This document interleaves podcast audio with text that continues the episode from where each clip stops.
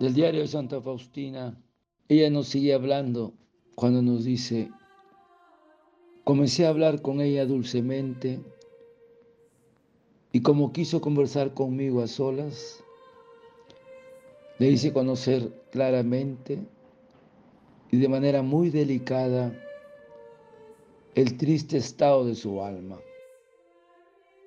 Vi su profunda conmoción a pesar de que trato de ocultarla, en aquel momento entró la tercera persona y nuestra conversación íntima terminó.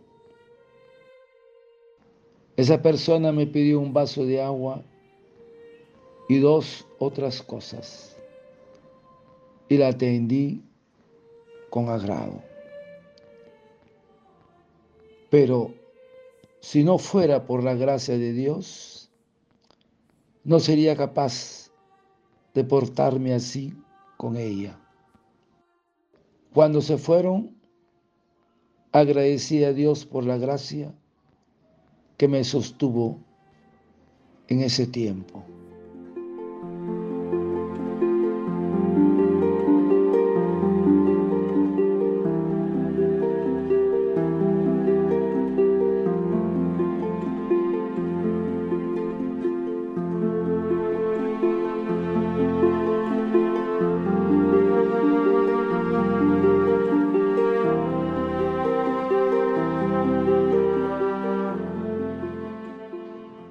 Continuando con la segunda parte de este fruto del Espíritu Santo, la magnanimidad,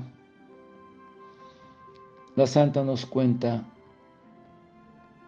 comencé a hablar con ella dulcemente y como quiso conversar conmigo a solas, le hice conocer claramente y de manera muy delicada el triste estado de su alma. Vi su profunda conmoción a pesar de que trató de ocultarla.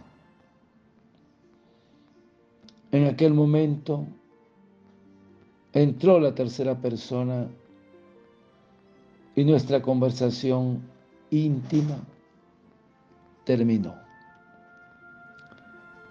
Esa persona me pidió un vaso de agua y dos otras cosas y la atendí con agrado. Pero si no fuera por la gracia de Dios, no sería capaz de portarme así con ella.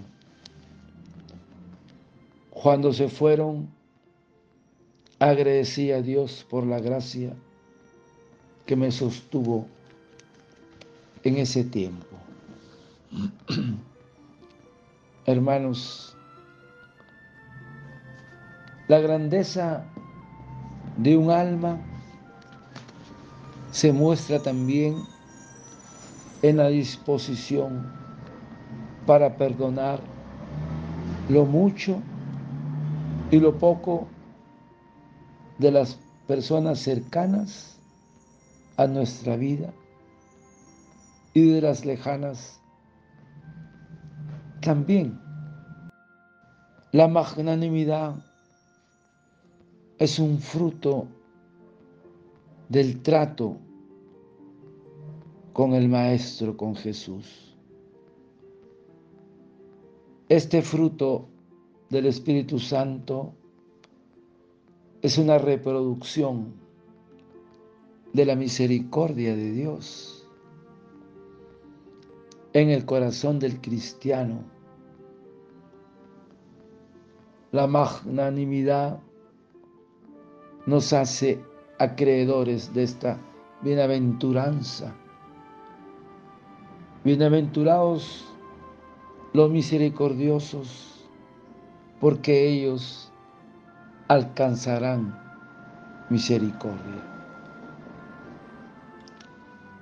Y ser misericordiosos resultará en recibir infinita misericordia de parte de Dios. Esta virtud fue la que movió a Jesús a decir, Padre, perdónalos porque no saben lo que hacen. La magnanimidad quita de nosotros la aspereza, la crueldad y la venganza, el odio con los demás. Y más bien nos llena de dulzura y delicadeza en el trato a los demás. Esto es lo que le pasó a San Francisco de Asís. Se volvió comprensivo con todo el mundo y amó a la creación. Luego, pues, esta virtud se apoya en la humildad. Lleva una fuerte e inquebrantable esperanza. No se esclaviza ante nadie, solo es siervo de Dios.